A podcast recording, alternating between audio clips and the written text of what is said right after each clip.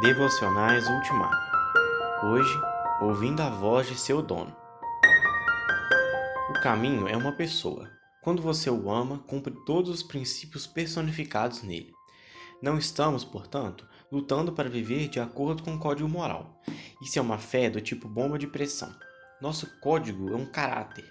Amamos esse caráter e então cumprimos o código personificado nele. Nossa fé, então, não é uma bomba de pressão, é um pulso artesiano, é espontânea, alegre e liberta. Na Índia, os jornais publicaram manchetes de que o nome de Maomé havia aparecido nas nuvens, e foi isso que muitas pessoas alegaram terem visto. Esse presságio mostrou, disseram os muçulmanos, que a fé em Maomé conquistaria a terra. Mas o nome que conquistará a terra não é o nome escrito em nuvens passageiras, mas o nome que está escrito na natureza da realidade, o nome que manifesta a própria natureza do ser. Esse nome conquistará o mundo. Imagina a cena de um cão em frente ao alto-falante de um gramofone, ouvindo a voz de seu dono gravada em um disco.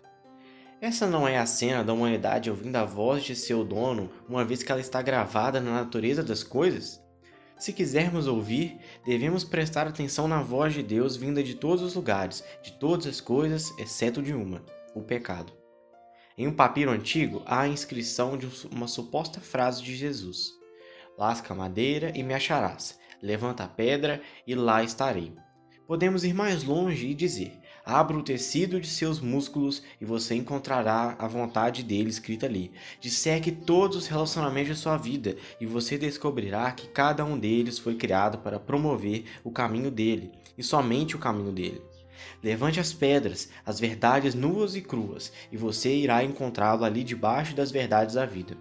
Assim como a pedra roseta deu a chave para os hierógrafos e possibilitou decifrar a sabedoria antiga, Jesus é a pedra roseta que dá a chave para a linguagem da criação, para o propósito oculto que permeia todas as coisas. Ele é Deus irrompendo na inteligibilidade, na redenção. Ele é o ministério revelado de Deus. Ó Jesus, olho através da vida e vejo a vida, vejo tudo, o desdobramento do drama da criação encontra um significado em ti. Vejo para onde devo seguir, o que devo transformar em vida.